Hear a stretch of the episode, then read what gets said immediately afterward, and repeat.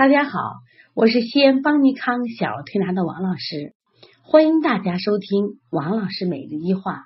今天分享的主题是小儿便秘中的寒秘。其实说到便秘啊，很多人都会想到上火、体内有热。那么对于这样的便秘，我们一般采取的是消导的方法、清热的方法，效果还是不错的。当然，还有一种便秘叫阴虚便秘，是孩子体内的阴精不足导致的大便干结。我们通过滋阴补液，也会通过一段时间推拿，孩子得到改善。但是现在我们的当中还有一种便秘，往往呢，我们就把它的辩证不准。问题在哪儿呢？它也是阳实而便。那对于这种便呢，呃，往往都用什么呀？清热的方法，那么效果不好，而且呢，越来越差。其实我们发现这种便秘叫什么呀？寒秘。寒秘由什么引起来的？由冷积，就是我们讲积食呀。其实有热积和冷积。讲的冷积，在过去的少见。那现在随着我们空调，包括我们的冰箱，包括我们食用的生冷瓜果的食物越来越多，发病率越来越高。我们现在的孩子一年四季都可以吃到冷饮，一年四季都在吃什么呀？生冷瓜果。另外还有呀，现在我们的很多家长呀，喜欢给孩子吃海鲜。大家知道吗？很多海鲜啊，它实际上呃虽然是高蛋白的食物，但是呢，它属性都是比较寒凉的。你像我们过去吃北京烤鸭的时候，都要吃什么呀？卷葱或者蘸着姜汁。为什么呀？老鸭性寒，我们通过吃葱呀、吃姜是驱寒的。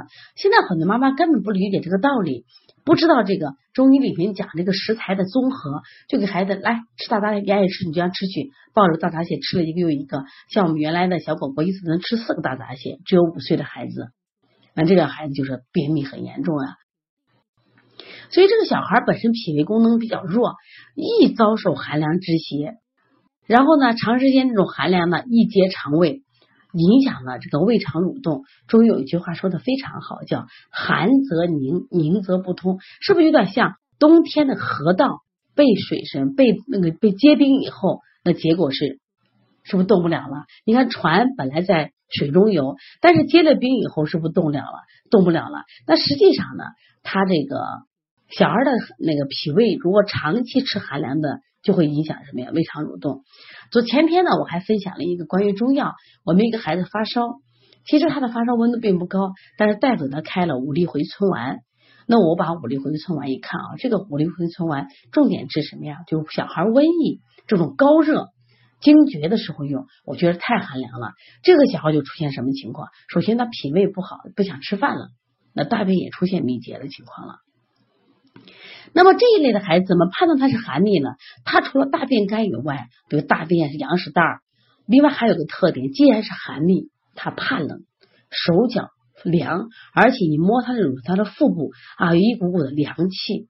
这个时候如果用了泻下药，越做越错。那泻下药呢，当时可能起了作用，哎拉了，但是结果是他越用越寒，这类的孩子会什么呀？便秘越来越严重。那后期用出来这些大黄呀、泻药就不顶用了，而且这个孩子越来越寒凉，阳气越来越不足，特别容易感冒、咳嗽、发烧。所以对于这类的孩子，如果你判断是寒秘，一定要用温补的方法。像我们一般用什么方法呀？补肾阳、补脾阳，因为它是寒秘嘛，外劳宫、推三关，特别是他后腰的肾腧、病命门，都是我们重点做的。我们也会做涌泉穴，为什么呢？涌泉穴可以引火归元，把上面心肝的热引到脚底，这样的话，它下焦就暖和了。那么下焦有了温暖了，那么它的肠道，那么在温暖的这种活力的推动下，它就蠕动了，它的大便就不干结了。其实学中医啊，叫结合自然界这个象来学，那就很简单了。